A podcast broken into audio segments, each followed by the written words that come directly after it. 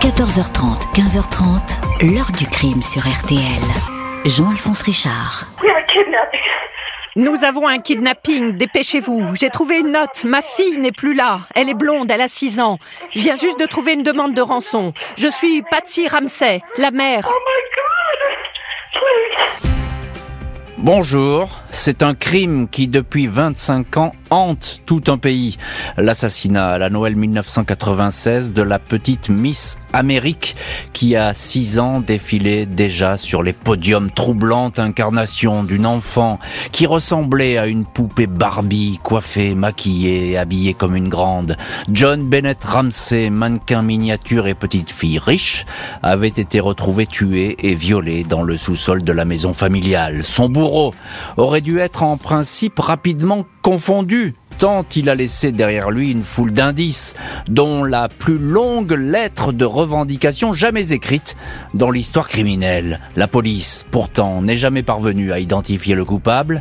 La famille a été inquiétée, des pédophiles soupçonnés, mais personne ne sait qui est entré de nuit dans la chambre de la minimis. Après toutes ces années, son père n'a jamais cessé de faire le siège des autorités. Il vient de demander officiellement, à la lumière des dernières avancées scientifiques, de nouvelles expertises ADN. À qui appartient l'empreinte retrouvée sous l'ongle de l'enfant? Celle-ci suffira-t-elle à lever le voile sur ce mystère? Question posée à nos invités. 14h30, 15h30. L'heure du crime sur RTL. Aujourd'hui, heure du crime consacrée à l'affaire John Bennett Ramsey à la Noël 1996. Cette petite fille de 6 ans est déjà un phénomène dont les journaux et les télés raffolent. Une mini Miss Amérique, star des podiums. Elle va être retrouvée sans vie dans la vaste maison familiale du Colorado.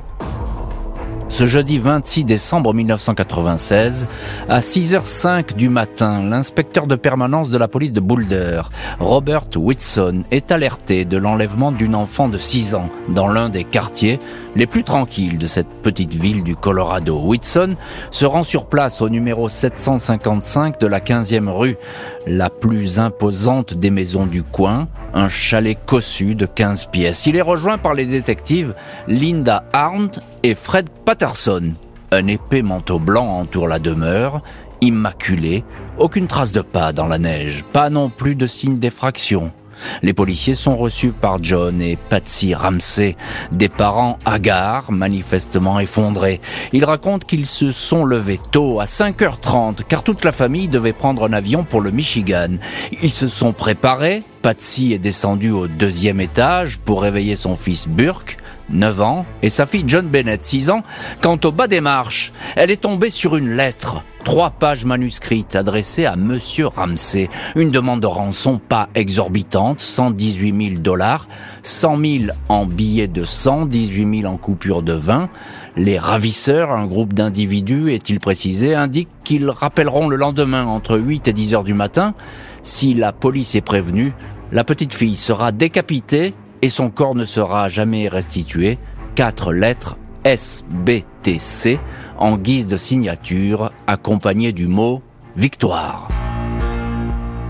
La fillette qui n'est plus dans sa chambre, la fillette enlevée, est une petite célébrité. John Bennett est déjà passé à la télé, photographiée pour des magazines. Elle a été sacrée Mini Miss Amérique, Mini Miss Colorado et a remporté une flopée de concours de beauté destinés aux enfants. Chevelure blonde, yeux verts, joues roses, 1m20 pour 20 kilos, c'est une poupée parfaite. Son père a fait fortune dans l'électronique avec sa société Access Graphics. Apparemment, les ravisseurs le connaissent bien, le montant de la rançon équivaut à son bonus de fin d'année. Les parents disent qu'ils ont passé la soirée du 25 décembre avec leurs enfants chez un couple d'amis, les White. Ils sont rentrés avant minuit. Les portes du chalet étaient bien fermées. Ils n'ont rien entendu de la nuit. Les détectives établissent que le papier utilisé pour la demande de rançon provient d'un bloc-notes de la maison, tout comme le stylo. L'inspecteur Whitson se demande alors pourquoi les ravisseurs ont pris tout leur temps pour écrire ce courrier en plein rapt. Ce même jour, aux alentours de 10 heures, et alors que la police est à pied d'œuvre dans le chalet, le père John Ramsey remonte du sous-sol en hurlant. Un policier avait visité la maison mais ne s'était pas aventuré dans le cellier accessible par une porte de service. Le père porte un corps dans ses bras. C'est John Bennett. Il lui a arraché le ruban adhésif collé sur sa bouche, a tenté de défaire les liens qui lui attachaient les poignets. La petite fille est inerte, elle est morte, même si ses yeux verts sont restés ouverts, ses cheveux coiffés en deux tresses.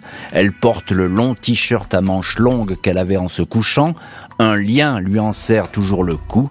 Au creux de sa main gauche, un cœur au feutre rouge dessiné le soir de Noël.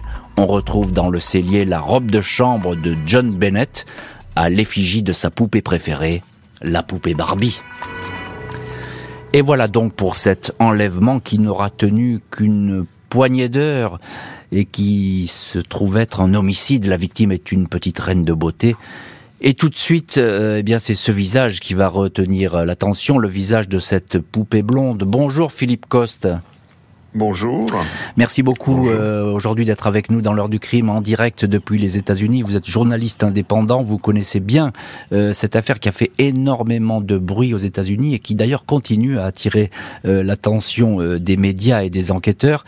Je le disais, Philippe Coste, ce visage, il va faire le tour des États-Unis et il va faire le tour du monde. C'est devenu une espèce d'icône, on peut le dire comme ça. Oui, oui, oui, c'est devenu une obsession nationale pendant euh, d'abord plusieurs mois, ensuite à chaque rebondissement de l'enquête, euh, ou au rebondissement ou chaque chute, je dirais, de, mhm. de, de crédibilité de l'enquête euh, qui avait été effectuée par la police de Boulder euh, dans le Colorado.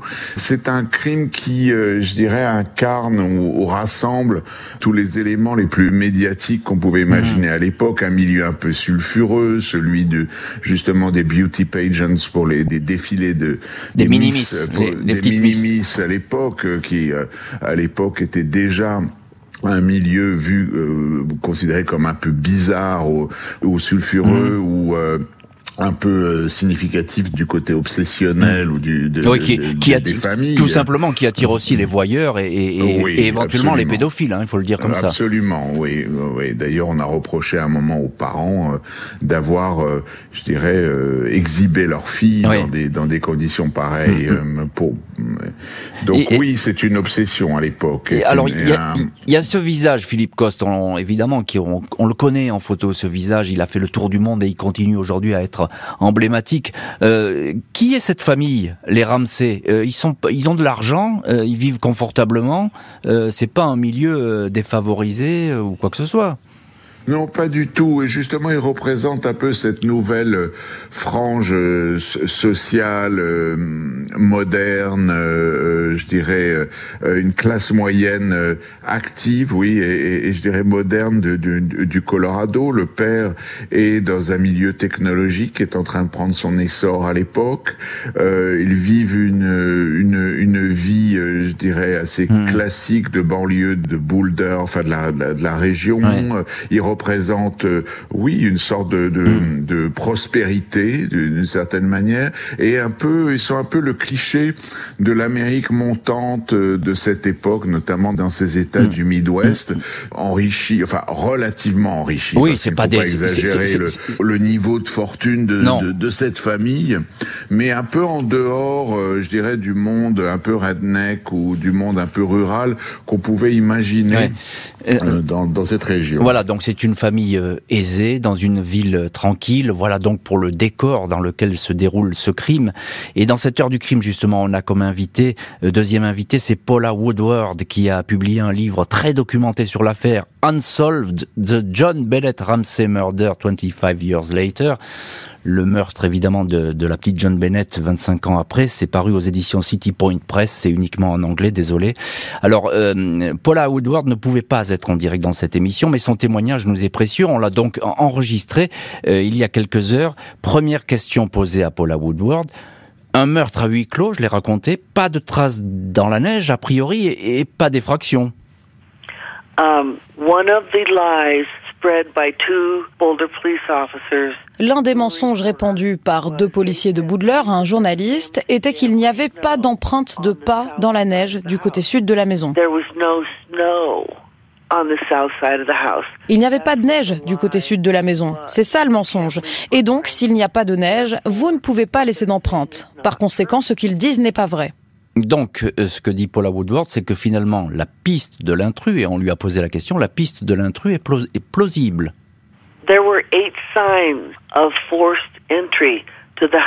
Il y avait huit signes d'entrée par effraction dans la maison, ce qui signifie que quelqu'un aurait pu entrer par là. Il y avait deux zones où quelqu'un a essayé de gratter la porte. Une porte encore était grande ouverte, deux ou trois fenêtres étaient déverrouillées, une autre porte était légèrement entr'ouverte. Tous ces éléments étaient des signes que quelqu'un de l'extérieur, un intrus, aurait pu facilement entrer dans cette maison. L'alarme anti-vol n'était pas allumée. Ils ne l'ont jamais allumée. Et donc ça n'allait pas arrêter un intrus. Il y avait plusieurs façons pour un intrus d'entrer dans la maison. Alors voilà, Philippe Coste, ce que dit, euh, ce que nous a dit euh, Paula Woodward il y a quelques heures avant cette émission. Euh, il y a quand même une question, c'est que cette affaire a l'air de partir euh, pas très très pas très très bien. Euh, les parents avaient été avertis qu'il ne fallait rien toucher en cas de découverte. Et eh bien c'est tout le contraire qui s'est produit puisqu'on voit ce père qui porte cet enfant et qui a même essayé de lui enlever ses liens. Oui, les responsabilités sont partagées, elles sont d'ailleurs multiples.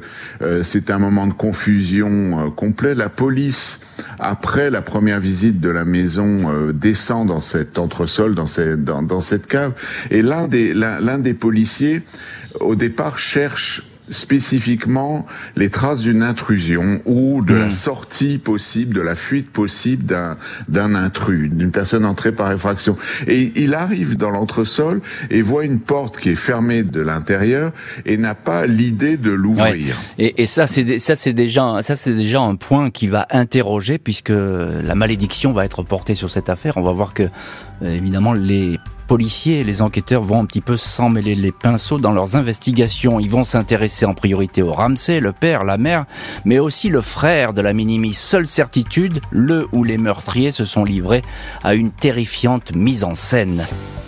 Vendredi 27 décembre 1996, lendemain de la découverte du corps, la petite Miss John Bennett est autopsiée à la morgue de Boulder. La victime est morte étranglée à l'aide de la cordelette qui lui enserrait le cou et qui a servi également à lui attacher les poignets. Des nœuds particuliers qui, selon les spécialistes, s'apparentent à la technique du bondage, un jeu sexuel. John Bennett avait également sur la bouche un adhésif noir que l'on utilise aussi pour ce genre de mise en scène. Elle a été. Aucune cordelette de ce genre et aucun adhésif similaire ne sont retrouvés dans le chalet. Avant de suffoquer, la victime a reçu un coup à l'arrière de la tête qui lui a ouvert superficiellement le crâne, mais ne l'a pas tué. Pas de traces de fracture ni d'hématome sur le corps. Le médecin légiste établit que la petite fille a subi des violences sexuelles. Elle a été violée avec le manche d'un pinceau professionnel. Elle a sans doute tenté de se défendre avec des ongles suffisamment longs pour pouvoir griffer. Un ADN masculin inconnu est prélevé sous un ongle de la main droite. Autopsie pour l'instant gardée secrète, elle ne sera rendue publique que un an et demi plus tard. Les policiers de Boulder et principalement la détective Linda Arndt s'affairent sur la scène de crime. Personne n'a remarqué qui que ce soit autour du chalet. Un voisin affirme toutefois avoir perçu un cri le 26 au petit matin. Des tests sont effectués.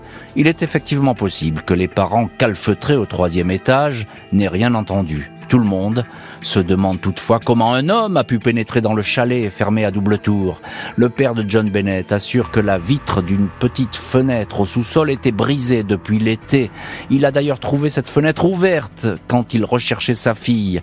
Sur la terre battue du cellier, les enquêteurs détectent des empreintes de pas de chaussures de marque high-tech destinées à la randonnée, pointure 3940. Le frère de la victime, Burke, porte bien cette marque, mais ses chaussures ne correspondent pas. La police va faire le tour de tous les amis du jeune garçon sans savoir si quelqu'un est porteur de telles chaussures. mais sans succès. La très longue lettre de rançon, rédigée avec une calligraphie claire et sans faute, est soumise au graphologue. Ils excluent le père et le frère de la liste des suspects, mais ils rangent Patsy, Ramsey, la mère dans cette liste de possibles suspects. 1er janvier 97, un jour après les funérailles, les parents témoignent à la télévision. Nous sommes de bons chrétiens, nous aimons nos enfants, nous ferions tout pour nos enfants, disent-ils. Il n'empêche, les enquêteurs sont persuadés que le meurtre a été commis par un membre de la famille. Le parapluie de la suspicion est ouvert sur leur tête confirme un policier. Aucun des trois derniers occupants du chalet, John Ramsey, 53 ans, son épouse Patsy, 39 ans, et leur fils Burke, 9 ans, n'échappent à ces doutes. Toute notre attention se porte sur ces personnes, confirme le procureur de Boulder. La mère de John Bennett est particulièrement visée. Cette ex-reine de beauté est réputée névrosée, dépressive, prête à tout pour faire de sa fille une célébrité. Elle aurait pu tuer accidentellement la petite fille et imaginer cette mise en scène, mais Serait-elle allée jusqu'à infliger des violences sexuelles à John Bennett? Burke aurait-il tué sa sœur par jalousie? Mais qui aurait alors ficelé le corps de cette façon? Le père aurait-il transporté le corps et couvert le crime perpétré par son épouse ou son fils? La policière Linda Arndt estime que cet homme en sait beaucoup plus qu'il ne le dit. Et voilà, des mois vont ainsi se dérouler dans cette affaire euh, John Bennett, dans des mois dans la suspicion pour les parents après un an et demi d'enquête. Euh, ils vont, euh, ces parents, se refermer et dire Philippe Coste qu'ils ne parleront plus à la police parce que trop c'est trop, c'est ça, Philippe. Oui, la, police est partie. Il y a eu un effet, je dirais, de, de tunnel de, de vision dès le départ la, la, la police a d'une certaine manière euh, euh, caché ses propres manquements et mmh. ses propres incompétences par euh, un effet euh, presque obsessionnel d'accusation des parents. La police était axée sur un scénario selon lequel ce genre de crime est en général commis par l'entourage proche de la victime, notamment lorsqu'il s'agit d'un mineur, et ont été absolument incapables de sortir, je dirais, de ce de ce, de ce préjugé initial. Ils se sont ils se sont focalisés sur les parents. Voilà. Ils, oui, absolument dès le hein. départ. D'abord parce qu'il y avait, je dirais, ce milieu euh, extraordinairement sexualisé d'une certaine manière des beauty pageants pour euh, pour enfants. Apparemment, euh, cette, ce milieu était très très mal compris euh, par le, le, grand public et aussi par la police, vu comme un monde, je dirais, euh, euh, suspicieux. on parle mm. suspect, on parle de bandage, on, on, incrimine immédiatement. On voit dans les nœuds sur les poignets de l'enfant des comparaisons avec du bandage sadomasochiste. Enfin, mm. on, on, mm. invente. Ce sont des couches successives en quelques jours de soupçons et d'accusations qui finissent par compliquer absolument tout et qui surtout conditionnent l'opinion qui attend de la part des journaux tabloïds plus d'informations dans ce sens.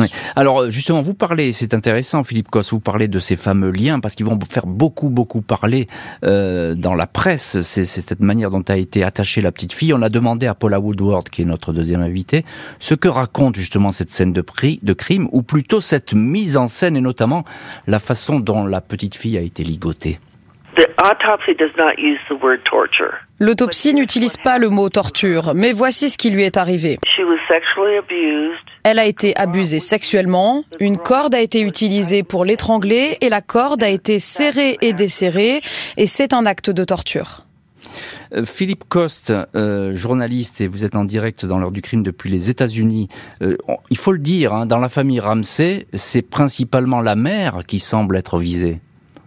Oui, parce qu'elle a eu euh, des épisodes euh, un peu euh, dépressifs pendant une période, parce qu'elle est aussi, il y a ce côté irrationnel, parce qu'elle est à la, à la, à la source, je dirais, du succès ou de, ou de, hmm. de l'investissement de la famille dans ce monde des minimistes qui est vu de plus en plus comme un monde diabolique, presque une secte, je dirais, occulte. Hmm. Et, et elle est de plus en plus euh, soupçonnée, euh, notamment parce qu'il y a besoin de trouver une explication rationnelle du fait qu'on a exclu l'idée de l'intrus euh, ou de l'intrusion un peu trop vite. Mais il faut dire Philippe Cosse que c'est troublant parce qu'il y a quand même cette lettre très très longue. Hein, je crois que c'est la plus longue dans, dans l'histoire de criminel.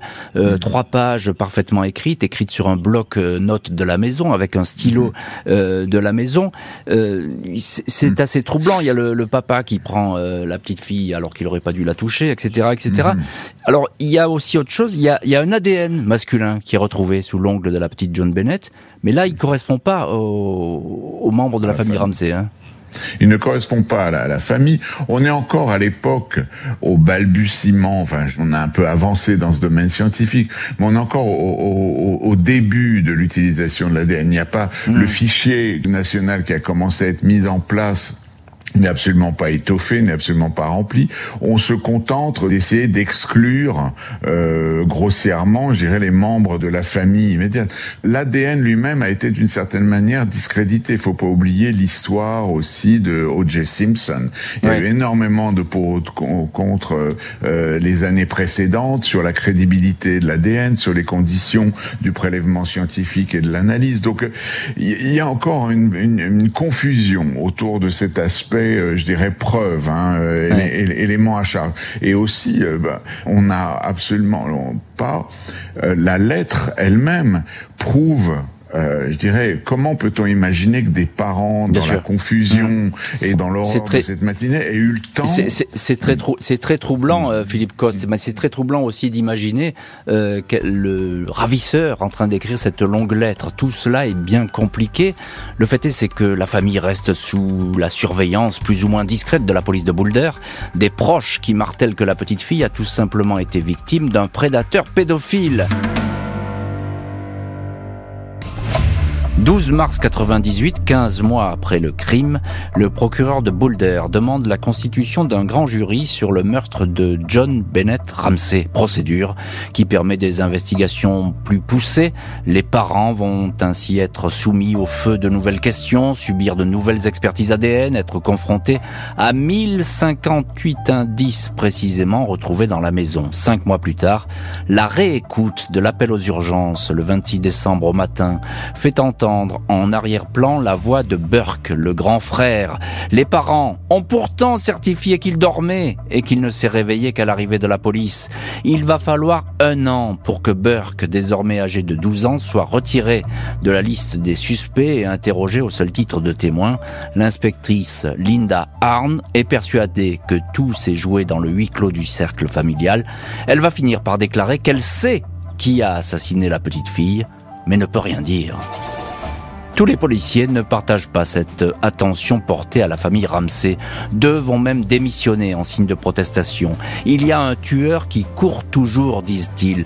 Holly Gray, un détective privé embauché par la famille, aiguille les enquêteurs sur la piste pédophile, celle d'un homme qui aurait flashé sur John Bennett lors d'un concours de beauté et aurait décidé de l'approcher. Un certain Gary Oliva, délinquant sexuel qui habite dans la région de Boulder et qui par le passé a ficelé une jeune femme de la même façon que la petite Miss est interpellée, disculpée par son ADN et un bon alibi.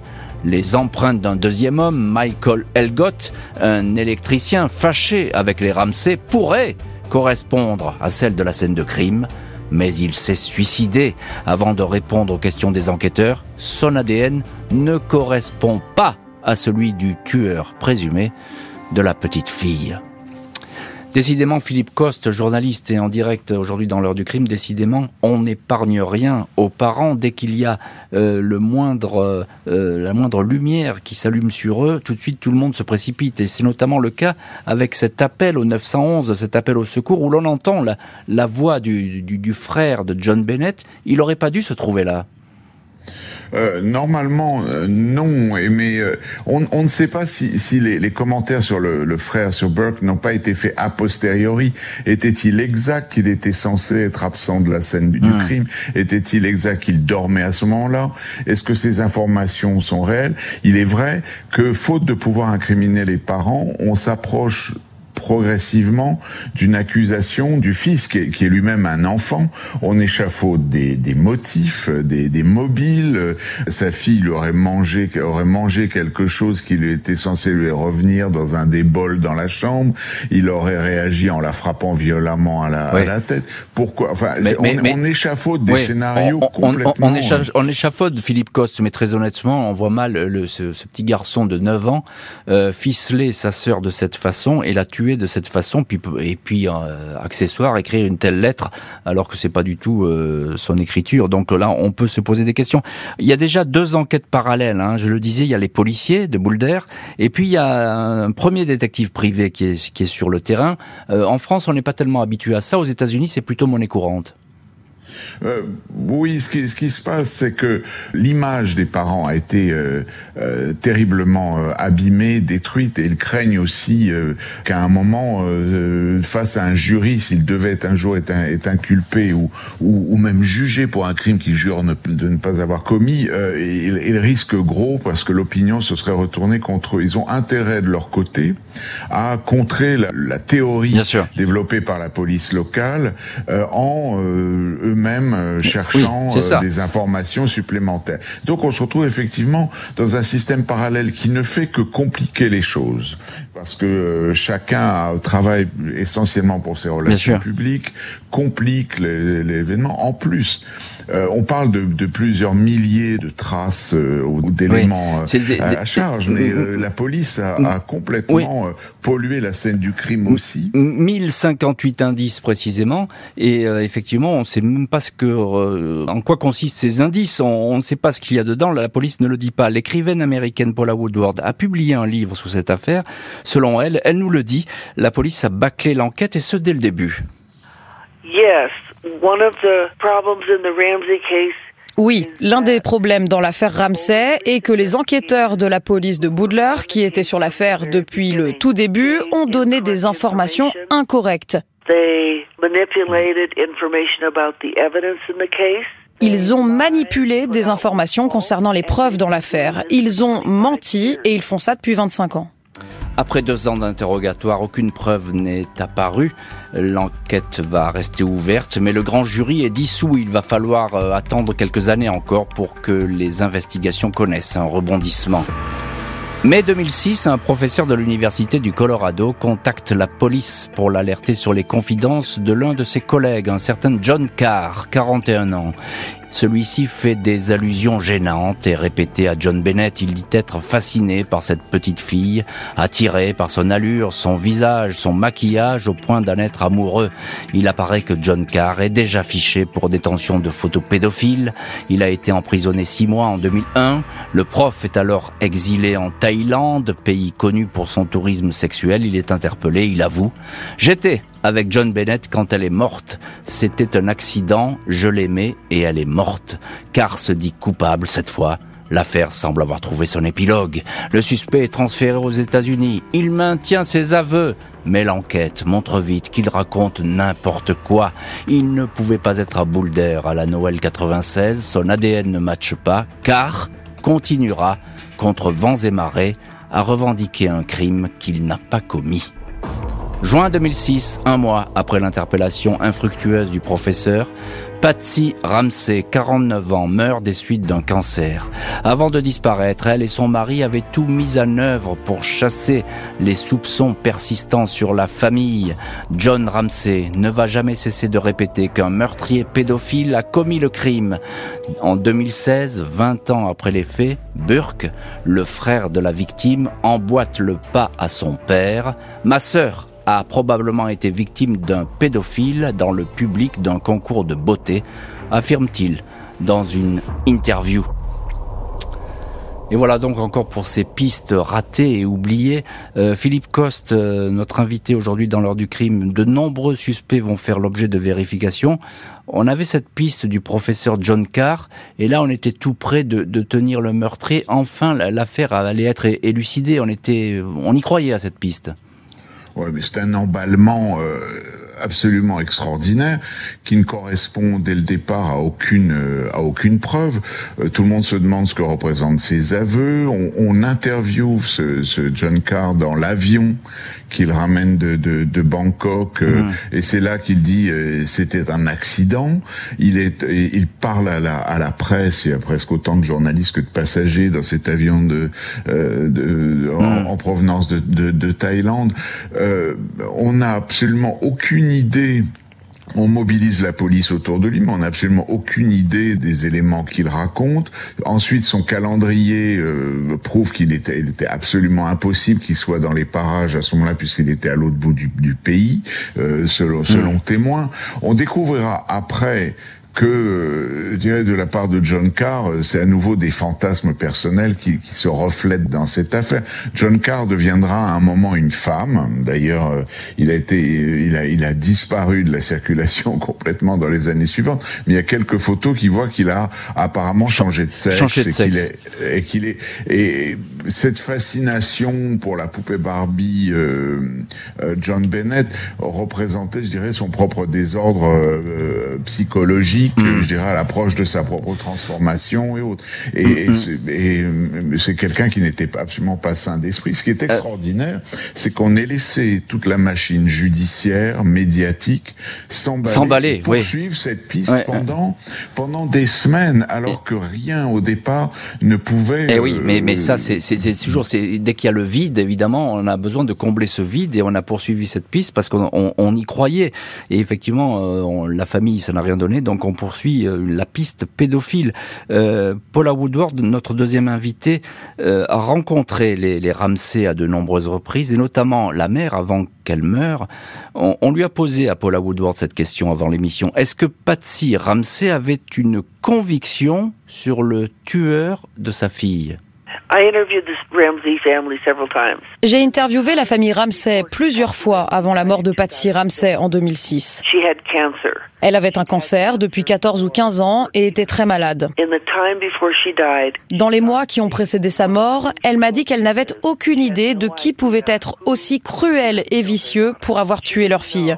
Elle ne savait pas qui avait tué sa fille. Et on comprend bien effectivement euh, un homme vicieux et cruel. Effectivement, c'est ce qui ressort effectivement de cette autopsie. Philippe Coste, euh, un pédophile dans un concours de beauté qui aurait repéré cet enfant ou bien qui l'aurait vu tout simplement dans les journaux, euh, c'est pas du tout euh, impossible. Ce n'est pas impossible et ça a été la la piste la plus la plus mais la plus ouverte et la plus vague euh, qui incrimine d'une certaine manière par ricochet les parents puisqu'ils l'auraient laissé euh, euh, leur ils auraient laissé cet enfant à la merci des pédophiles mmh. dans un milieu euh, de défilé de concours de beauté pour enfants euh, sulfureux et, et, et, diaboliques il y a cet aspect mais aussi d'autres aspects mmh. troublants la lettre de demande de rançon effectivement le chiffre de 110 18 000 et dollars oui, représente, oui. euh, représente, je dirais, la, la, la somme de, complète du, du, du, bonus de cette année. C'est signé Victory SBTC et Victory aussi, c'est est une référence militaire au passé euh, ah. de, de, service militaire euh, aux, aux, Philippines, je crois, du, du, du, père. Du père, oui, oui, c'est tout à fait possible. Et effectivement, le, cette lettre, elle est troublante parce que le, le chiffre de la rançon, c'est celui du bonus que qu'obtenait le père. Donc c'est quelqu'un qui connaissait fatalement cette famille. Après euh, l'épisode retentissant du professeur, l'affaire ne va plus connaître de rebondissement. Le dossier, toujours ouvert dans la petite ville de Boulder, va s'enliser épuisé. Mai 2022, John Ramsey souhaite que la police de la petite ville de Boulder, toujours en charge des investigations, procède à de nouvelles investigations. Jusqu'ici, les enquêteurs n'ont jamais sollicité d'autres experts que les leurs, notamment en matière de recherche ADN. Le père de la fillette s'est joint à une pétition pour que le gouverneur du Colorado exige de nouveaux tests qui pourraient être confiés à un laboratoire extérieur. La police locale a toujours refusé d'aller plus loin et surtout de demander de l'aide alors que leurs moyens sont limités et qui n'ont pas beaucoup d'expérience dans le domaine des homicides, indique John Ramsey. Ce dernier souhaite de nouvelles recherches génétiques utilisant la technique de l'ADN par parentèle, technique qui peut permettre de retrouver un suspect à travers des membres de sa famille. John Ramsey regrette l'immobilisme de la police locale. Le monde a changé, mais ce sont toujours les mêmes détectives qui mènent les mêmes recherches, tout comme au lendemain du crime. Philippe Coste, notre invité aujourd'hui euh, dans l'heure du crime et en direct depuis les États-Unis, on comprend la frustration de ce père parce que rien n'a vraiment bougé depuis la mort de John Bennett. C'était il y a 25 ans. Oui, il y a, il y a un mélange d'incompétence au départ parce qu'on sait que la, euh, seule la chambre de l'enfant avait été euh, interdite d'entrer pendant les premières minutes de la découverte du corps et tout le reste de la maison avait été piétiné par euh, des dizaines de personnes. on trouve de l'ADN, mmh. divers ADN un peu partout dans la maison. Bref, la scène du crime elle-même est complètement abîmée.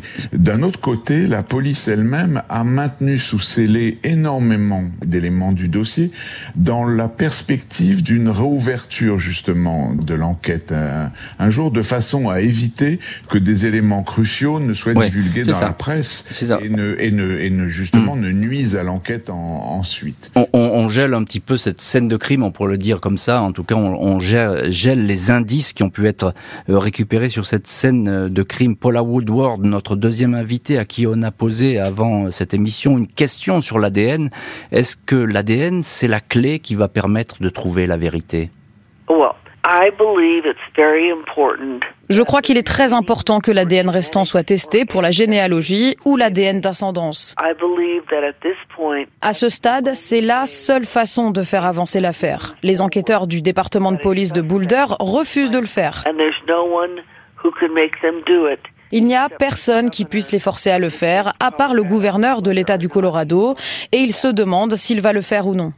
Paula Woodward qui vient d'écrire un, livre sur cette affaire à qui on a posé une autre question euh, sur le désordre qui règne dans ce dossier. On a le sentiment que dans cette affaire, rien n'est à sa place. One of the most interesting things about this case is that nothing makes sense to me. Rien n'a de sens dans cette affaire, que ce soit à cause des mensonges répandus par la police au début ou non. Mais il faut également se questionner sur la demande de rançon. Pourquoi y avait-il une demande de rançon? Pourquoi y avait-il une demande de rançon pour un enlèvement alors que le corps de la petite fille se trouvait dans le sous-sol de la maison? Pourquoi la note de rançon a-t-elle été rédigée pour une certaine somme d'argent très faible, 180 000 dollars, par opposition à 1 million de dollars? Il y avait toutes ces choses qui n'ont tout simplement jamais eu de sens sur l'affaire. Et c'est l'une des raisons pour lesquelles c'est probablement encore si médiatisé. Les gens se demandent encore ce qu'il s'est passé. Euh, Philippe Cotte, je termine brièvement avec vous. Vous avez 15 secondes pour me dire si on va trouver un jour la vérité dans cette affaire il est très possible que cette nouvelle analyse d'ADN euh, permette justement euh, de découvrir euh, des parents du criminel, de la personne qui a tué. Et ce, ce serait effectivement ce type d'analyse généalogique a déjà permis de démasquer un serial killer en Californie. Effectivement, ce serait le seul moyen de remettre cette affaire voilà, ça. sur une piste crédible et, efficace. Et, et d'accéder à la vérité. Merci beaucoup Philippe Coste et Paula Wood d'avoir été les invités aujourd'hui de l'heure du crime. Merci à l'équipe de l'émission, Justine Vignot, Marie Bossard à la préparation, Boris Pirédu à la réalisation. L'heure du crime, présenté par Jean-Alphonse Richard sur RTL.